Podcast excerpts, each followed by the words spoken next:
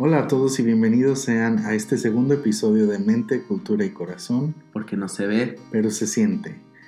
Este, les queremos dar un saludo desde nuestros estudios. Estamos contentos de regresar. Antonio, ¿cómo estás? Bien, bien, gracias. Aquí contento de empezar otro, otro episodio y a lo mejor darles tantita información acerca más de la, de la salud mental. Sí, este, obviamente ese es el propósito, el seguir apoyando y dando a esta educación para que, puedan este, quizás entender un poquito más de la salud mental y, aplicar quizás también todas estas, toda esta información a, sus vidas. Ok, bueno, ¿y qué te parece si empezamos a introducir este, el tema de nuestro episodio que se, que se trata sobre las emociones?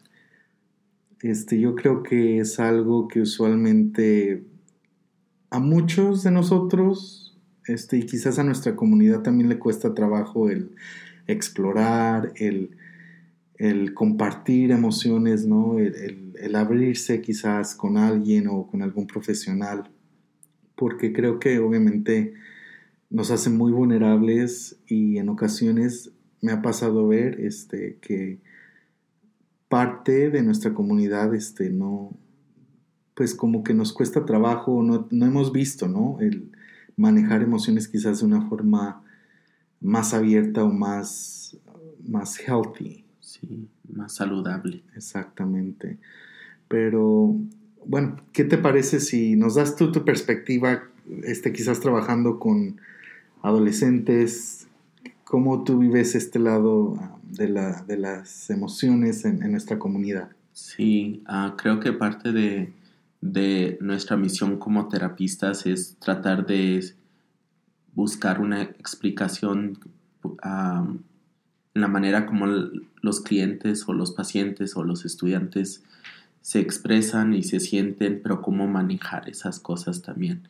Pero parte de, eso es como tener una meta or have a goal about like what's the purpose or what is the emotion trying to communicate to us. Mm-hmm. And I think a big part of it is like, yeah, we don't know how to communicate properly, but with emotions, that's just a nonverbal emotional communication that we offer as humans to to share out what we're thinking, what we're feeling, and then what we need. Mm-hmm. Y eso yo creo que hablaste de cosas bien importantes porque muchas veces no nos damos cuenta que quizás las emociones es como el trigger, es como lo que nos enciende, lo que activa y altera la salud mental. Entonces es, importante y sí, yo también he notado que no solamente eh, con adolescentes, pero en adultos que muchas veces sentimos tanto, pero no sabemos qué tan, o sea, qué es lo que queremos comunicar, ¿no? Y, yo creo que esperemos que el, que, el hablar de las emociones y explicarlas un poquito más les pueda dar a, toda nuestra audiencia esa oportunidad de empezar a comunicar esas emociones. Sí. ¿Y cómo crees que, eso, por qué crees que eso no se pueda comunicar bien con otras personas? ¿Por qué los cuesta expresar o compartir? Ah, o ser vulnerable con, un terapista o a lo mejor con un familiar ah, o con otra persona de confianza? Esa es muy buena pregunta y como profesional lo que se me viene a la mente es que muchas veces no tenemos ese ejemplo a seguir de ver, por ejemplo, ¿no? Eh, que alguien lirea o maneja sus emociones, como lo, había, como lo habíamos dicho anteriormente, de una forma saludable, ¿no? Incluso socialmente los mensajes que quizás constantemente escuchamos en, terapia son como, es que no debes de llorar, ¿no? Específicamente en los hombres, no debes de llorar, este, tienes que ser fuerte o, sigue llorando y vas a ver cómo te va, ¿sí me entiendes? Este, son mensajes generacionales, sociales que han venido impactando bueno, a muchas generaciones y, que hace como el ser vulnerable aún mucho más difícil. Sí, lo que se, unos ejemplos que a lo mejor nuestra comunidad se puede conectar or, or really connect to this part of emotions is like the way grandparents express their emotions compared to your parents and then compare it to yourself. Like you could see that generational piece very well because um, yeah, grandparents could express their love, their their anger, their sadness in a different way compared to even yourself uh, mm-hmm. in certain moments. So just knowing that generationally, that could that could look different, um, and it's not it's not every, anybody's fault. It's just the way that generationally that's what they've been taught. That's how they were raised, and then um, just learning how to express that in a different way was was very common um, based on gender roles, mm-hmm. uh, based on societal norms, um, and it's just something that just just have to recognize mm-hmm. and be able to know where you need help. Y es bien interesante lo que estás diciendo porque, o sea, si nos ponemos a pensar, acabamos de conectar las emociones, el concepto de las emociones to uh, generational trauma, trauma, trauma generacional. ¿No? Y también como a dinámicas de, de gender, you know, roles y expectations. Entonces, todo está interconectado y es importante que empecemos a darle luz a todas estas piezas pequeñas que tienen un, un componente importante para la salud mental. ¿Qué te parece si empezamos con la definición? Pueden encontrar en el website de... Um, Um, del APA, que es American Psychological Association. Um, y um, eh, esto es lo que dice en cuestión de las emociones. Las emociones son reacciones mentales conscientes, como la ira o el miedo, subjetivamente experimentadas como sentimientos fuertes generalmente dirigidos hacia un objeto específico y típicamente acompañados de cambios fisiológicos y de comportamiento en el cuerpo. En inglés es emotions are conscious mental reactions such as anger or fear, subjectively experienced as strong feelings usually directed towards a specific object and typically accompanied by physiological and behavioral changes in the body.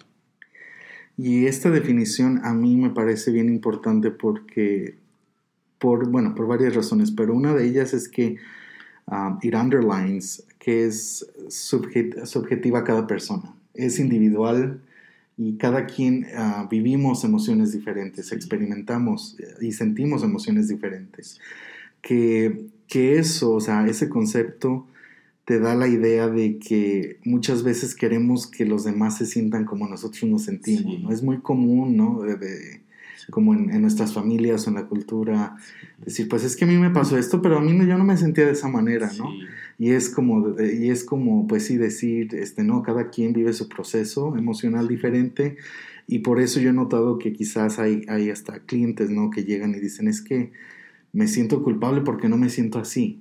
¿No? O se acaba de fallecer algún familiar y, y yo me siento de otra manera y, siento que, que, debería de sentirme como los demás.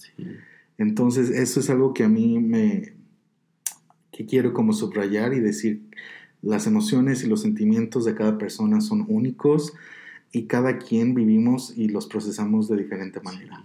Eh, me gusta es, eh, lo que acabas de decir porque también no nomás es uh, is not subject, it's not only subjective, no es, no es solamente cada persona la manera que se siente, pero también cómo se siente uno en el cuerpo. Entonces, una, una persona triste o alguien que está enojado, a lo mejor tú te imaginas que deberían de comportarse o sentirse o verse cierta manera y en verdad es muy individual. Entonces, tratar de saber cómo se está sintiendo esa persona, pero también cómo se, se está comportando o qué está sintiendo o qué está pensando en esos momentos difíciles o, también en contentos también. Sí, sí, sí.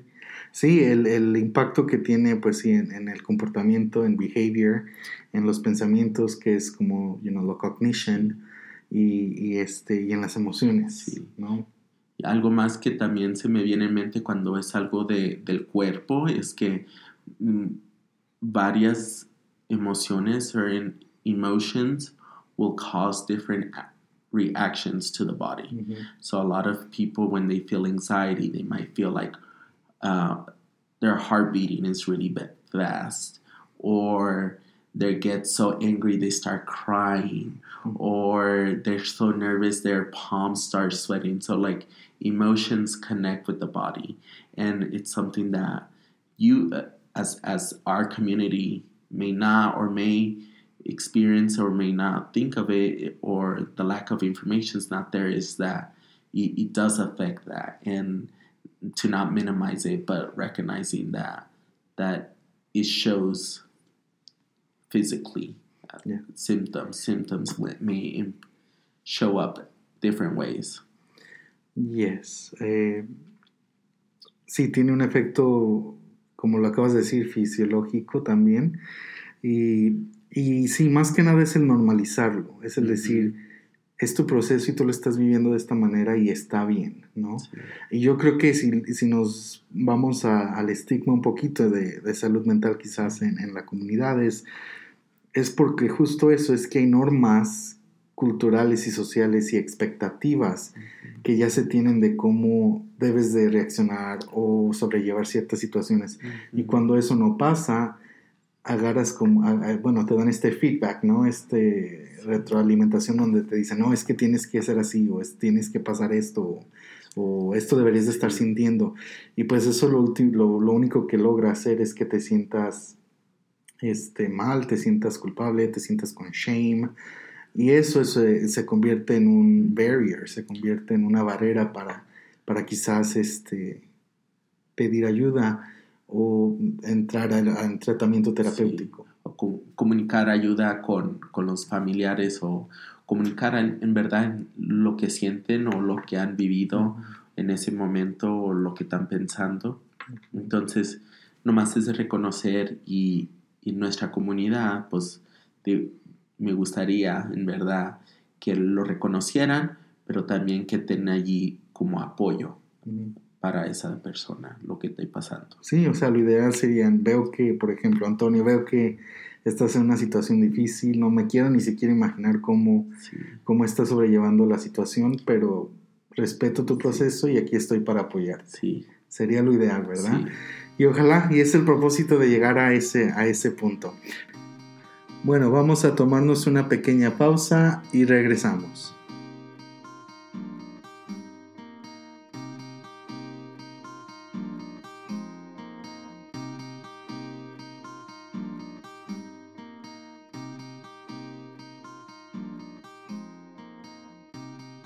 Well, welcome back. Now we're going to talk a little bit about we, emotions and like basically what are their what's their purpose? What are the mm-hmm. Why do we have emotions in the first place? Um, let's talk a little bit about what we experience day to day and then the common emotions that we see. Yeah, I think that's a great um, great idea. Y algo que quisiera, por ejemplo, introducir también el día de hoy es que sí, las emociones tienen un propósito, aparte de que nos ayudan y dan señales este, ¿no? fisiológicas en el cuerpo que nos ayudan a distinguir ciertas situaciones, por ejemplo, si estamos en peligro no, o cuando algo este, se empieza a sentir quizás incómodo. Hay, hay, señales ¿no? fisiológicas este, obviamente te llegan pensamientos asociados con ellos y también sentimos, ¿no? Ese es el propósito también, uno de ellos. Pero algo que quizás la gente no, no, me incluyo porque yo tampoco lo sabía, ¿no? Es que las emociones tienen un propósito y ese propósito es comunicar. ¿No? Y muchas veces no lo vemos de esa manera. Muchas veces pensamos que, ay, estás enojado y nada más estás enojado. No, pero es justo eso, es el comunicar cuando te sientes triste, es una forma de comunicación uh, por medio de las emociones, o cuando estás feliz, contento, cuando te sientes, este, bueno, hablé como en el segmento anterior, culpable. Son todas estas emociones que sentimos, pero es, eh, tienen la función de comunicar. Sí, algo que se me viene en mente, eh, un, un ejemplo muy general es cuando vemos un bebé Ah, recién nacido y empieza a llorar. Y, está llorando por un propósito, una manera de comunicarse.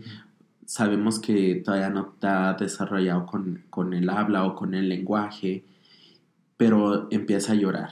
Y cuando llora, ¿qué hacen los papás? Le dan la atención. Le dan la atención, le dan de comer, le cambian el pañal. Entonces, tiene necesidades muy las básicas ah, y es una manera de comunicación. Ya cuando los vemos con los más grandes, pues eso, esa, esa comunicación se cambia a, a otros sentimientos, otras emociones, pero también tienen otro propósito. Y es importante lo que acabas de mencionar porque o sea, básicamente nos estamos dando cuenta que desde que nacemos estamos sintiendo y estamos expresando emoción, ¿no? Y obviamente conforme vamos creciendo, ya los niños de dos años empiezan a, pues sí, a, dar señales muy, mucho más intensas, magnificadas de emociones. Este, justo cuando van a la sección de, de juguetes y quieren absolutamente todo y tratas de quitárselos, es una forma, ¿no? De expresar esas emociones y de lo que están sintiendo. Pero entonces también se me viene a la mente esta pregunta de ¿por qué si, si nacimos los humanos con esta adaptación de expresar emoción? ¿Por qué se nos vuelve tan complicado este, cuando vamos creciendo y cuando nos volvemos adultos el expresar esas emociones, ¿no? Y es algo que yo creo en casa todos este, me gustaría que reflexionáramos. ¿En qué momento empecé a perder esta sensibilidad o esta manera de expresar cómo me siento? Porque si algo también con tu ejemplo, lo que está, o sea, algo que se me viene a la mente es que al expresar emociones recibimos una reacción, ¿no? Y quizás mucha gente ha vivido experiencias donde ha expresado emociones por cualquier motivo de la vida y han recibido reacciones negativas o inesperadas. Y eso sí te va, te va quizás dando esta idea de que, híjole, mejor, mejor me voy guardando un poco, ¿no? Sí. Y es, es un buen ejemplo porque si, los ponemos a pensar, una persona que, que a la mejor está viviendo algo en casa, y hay que decir una adolescente, porque yo trabajo con los adolescentes, una adolescente llega a la casa ah, triste y llore, llore, llore, y los papás llegan y en vez de consolar, que es algo que a lo mejor es lo que necesita la adolescente, se enojan. Se enojan y empiezan a gritarle al adolescente o le empiezan a, decir cosas que a lo mejor um, sí son más, más, más vulgares, pero en verdad lo que necesita el adolescente es a lo mejor tranquilidad, saber que está seguro, saber que está bien, uh, una afirmación que, que alguien está allí para ese adolescente. Ese apoyo emocional, esa reacción, ¿no? Sí. Y cuando reciben esa, esa emoción negativa, como dijiste tú, lo, lo hace ver como una reacción negativa y a lo mejor cuando eso sucede más adelante ya no, no, se va a sentir cómodo de llorar en frente de los papás, entonces ¿qué va a hacer? Guardar todos esos sentimientos. Se vuelve un bloqueo emocional que se va que eso, o sea, se va enseñando por, por, o por papás, o por amigos, o por lo que, por quien sea, ¿sabes? Vas aprendiendo, son cosas que, vas que se van adaptando, es adaptivo. Entonces, si tú vas en la vida aprendiendo estas señales, obviamente que vas a decir, pues no, no, no, no lo voy a hacer con estas personas. Y, y sí, como dices tú, entonces lo vamos conteniendo. ¿Y qué sucede cuando lo, alzamos todo. Y, puede ser cualquier emoción, ¿verdad? Puede ser ciertas emociones que a lo mejor has, vivido, pero ¿qué, pasa si, si igual alzas ese, coraje o esa tristeza? Sí, mira, la Asociación de Psicología Americana en los Estados Unidos este, da estas emociones primarias o emociones básicas, este, que se han estudiado y que obviamente muchos, o si no es que todos las conocemos. y estas ah, están basadas en teorías, pero también este, se, han, este, se han experimentado en, diferentes culturas, que es algo importante, pero estas incluyen la vergüenza, la timidez y la culpa. Este, y son como estas emociones, como te digo, básicas, ¿no? Que se van sintiendo, pero bueno, está la felicidad, este, está también la preocupación, el disgusto es otra emoción también muy común, enojo, rabia, ¿sabes? Y creo que cuando eso sucede, cuando, que, cuando estamos empezando a, guardar todos esos sentimientos o, no compartimos con alguien de confianza, eh, empieza a afectarnos mentalmente y nuestra salud mental porque empezamos a tener ciertos pensamientos de la experiencia de la emoción. Y es cuando empezamos a, tener ciertas ciertos sentimientos, ciertos pensamientos que los vuelve que puede, puede influir la ansiedad o la, depresión o otros trastornos y es cuando afecta ciertos comportamientos en nuestra vida. Así es. es. Esa es la pregunta, y es una de las preguntas terapéuticas que a mí me gusta como iniciar el proceso de terapia con mis clientes. Y quizás la digo y luego nos tomamos una pausa y continuamos la conversación, pero la pregunta es, ¿qué es lo que yo he venido este, cargando por tanto tiempo? ¿Qué emociones he venido este, ahora sí acumulando que no he podido comunicar? Y son, es una pregunta muy, muy grande que obviamente no es, no, o sea, no es nada más de una, requiere una respuesta también grande, no requiere una respuesta pequeña. Entonces es algo como que a mí me gusta, es algo con lo que a mí me gusta iniciar este proceso terapéutico para empezar a, ayudarles a explorar qué es lo que han venido guardando y por qué se siente tan pesado, ¿no? Entonces tomamos una pausa y regresamos.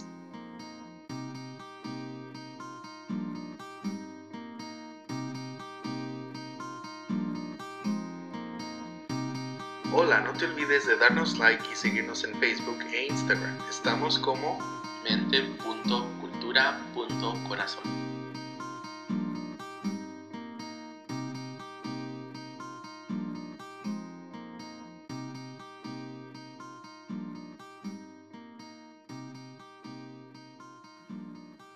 Bueno, gracias por seguir con nosotros. Ya para terminar este episodio, los gustaría hablar tantito qué sucede o por qué es importante descubrir por qué guardamos tantos sentimientos y qué sucede cuando alzamos tanto emociones o sentimientos.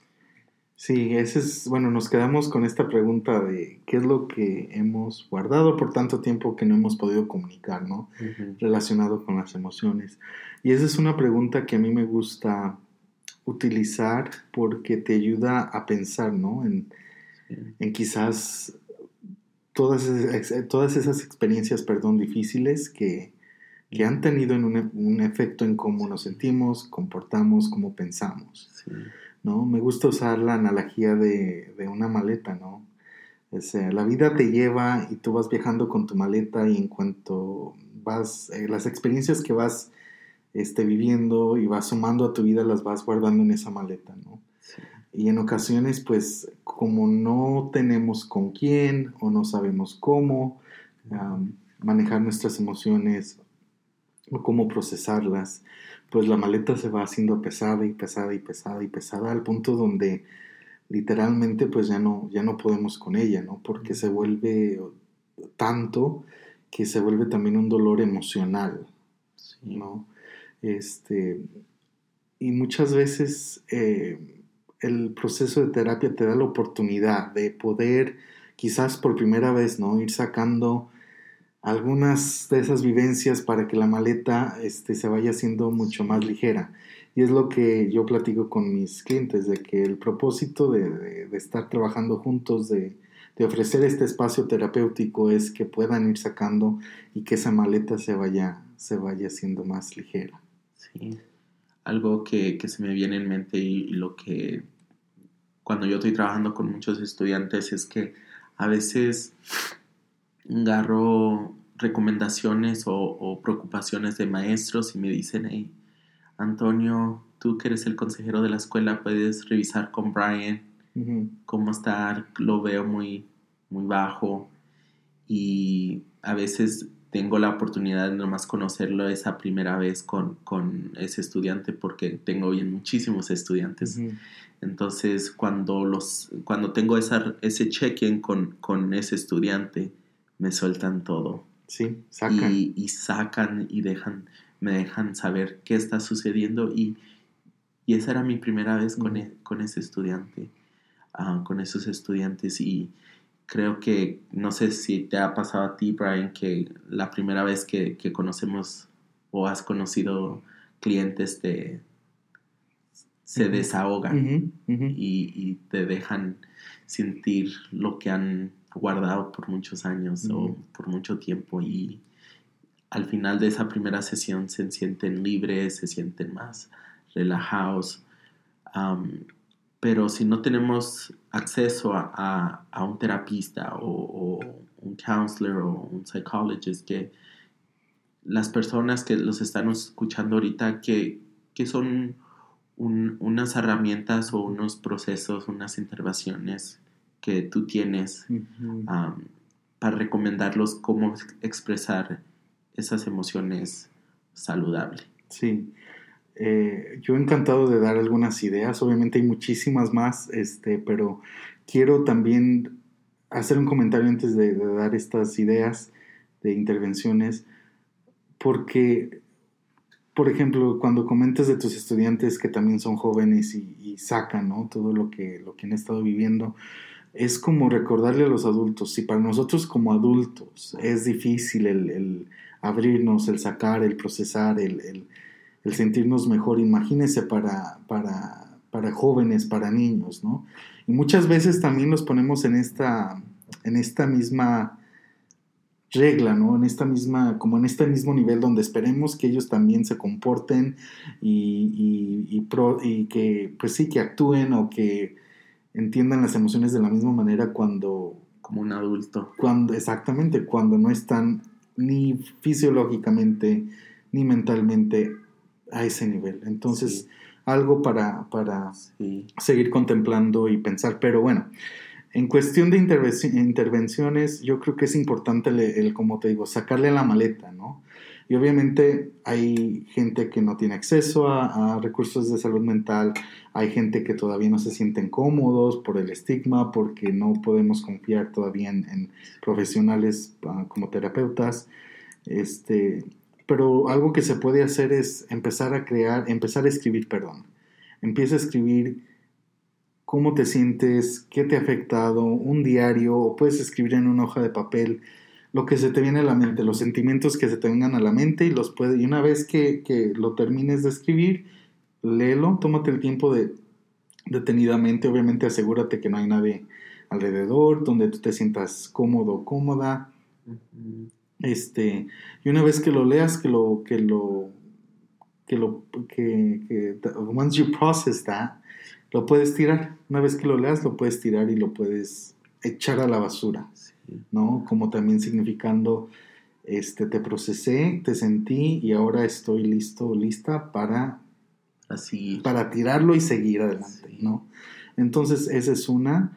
Este, obviamente, el, el siempre el convivir y el hablar con gente de confianza, este, es importante. Obviamente, la, la terapia es, es algo que yo encuentro que es muy ah, importante y beneficia a los clientes. Y también este, el empezar a, apreciar las emociones, el darte el tiempo de, decir, sabes que estoy sintiendo esto y no le voy a correr la emoción, pero me voy a sentar con esta emoción. Voy, a, voy a saber cómo se siente el estar enojado, ¿no? el entender por qué darte el espacio de, estar en, estas emociones y decir, me siento de esta manera y me voy a dar también compasión. Porque muchas veces una, sentimos algo y queremos que se vaya, ¿no? Rápidamente porque es muy incómodo. ¿no? Y cuando eso pasa no te da la oportunidad de procesarlo, ¿no? Y aparte nos sentimos fatal, ¿no? Pero, o sea, el darte cuenta que las emociones te quieren, están diciendo algo, y el tener esta compasión de decir, ¿sabes qué? No quizás le estés paseando tan bien, pero está bien. Está bien no estar bien y sentirte mal de vez en cuando, ¿no? Y realmente el propósito es de que sepamos cómo manejar las emociones. Sí, claro que sí.